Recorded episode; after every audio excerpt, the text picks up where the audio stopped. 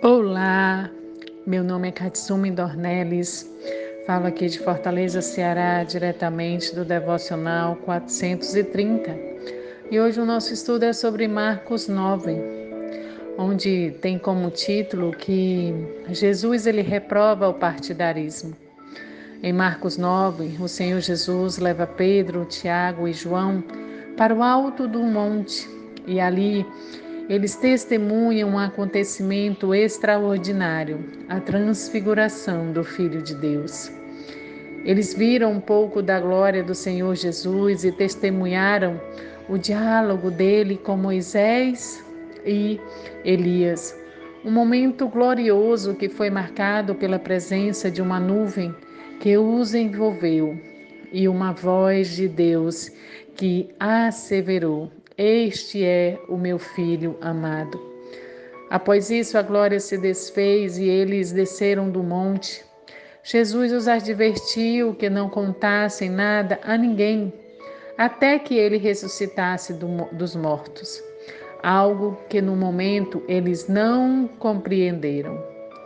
E quem é o maior? A seguir, os discípulos é, começaram a discutir só sobre qual deles realmente seria o maior, talvez inspirados pelo momento de transfiguração que testemunharam. Os mestres da lei estavam dizendo à multidão que antes que se manifestasse o Messias, Elias viria primeiro. Isto gerou dúvida nos discípulos e eles perguntaram sobre isso a Jesus. E aí, logo após né? Isso explica dizendo que Elias já havia vindo, isto é, o próprio João Batista, mas eles não o respeitaram e nem reconheceram. Logo após fala sobre as críticas à incredulidade. O capítulo ele destaca mais um milagre de Jesus, onde ele expulsa um espírito que causa surdez e nudez e mudez.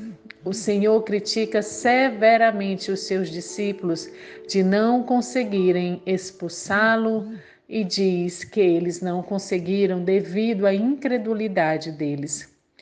Jesus Cristo explica que certas entidades só são repelidas por meio do quê? Da oração e do jejum, algo que eles não estavam fazendo. E Jesus, percebendo isso, os ensinou que o maior entre eles seria aquele que se comportasse como menor, ou seja, servindo a todos. Em Marcos 9, as palavras de Jesus levaram João, dirigindo-se a ele como mestre, a relatar uma tentativa também dos discípulos para impedir um exorcista anônimo de expulsar demônios em nome de Jesus. Eles fizeram isso porque o homem não era um deles, era um discípulo, mas não um dos doze comissionados por Jesus para fazer esta obra. Não foi o uso indevido do nome de Jesus pelo homem que os perturbou, mas sim o uso não autorizado do nome. Jesus diz mais: para que eles pudessem parar de atrapalhar este exorcista, porque ninguém realiza um milagre em seu nome, e então, imediatamente, se vira e falava publicamente mal dele.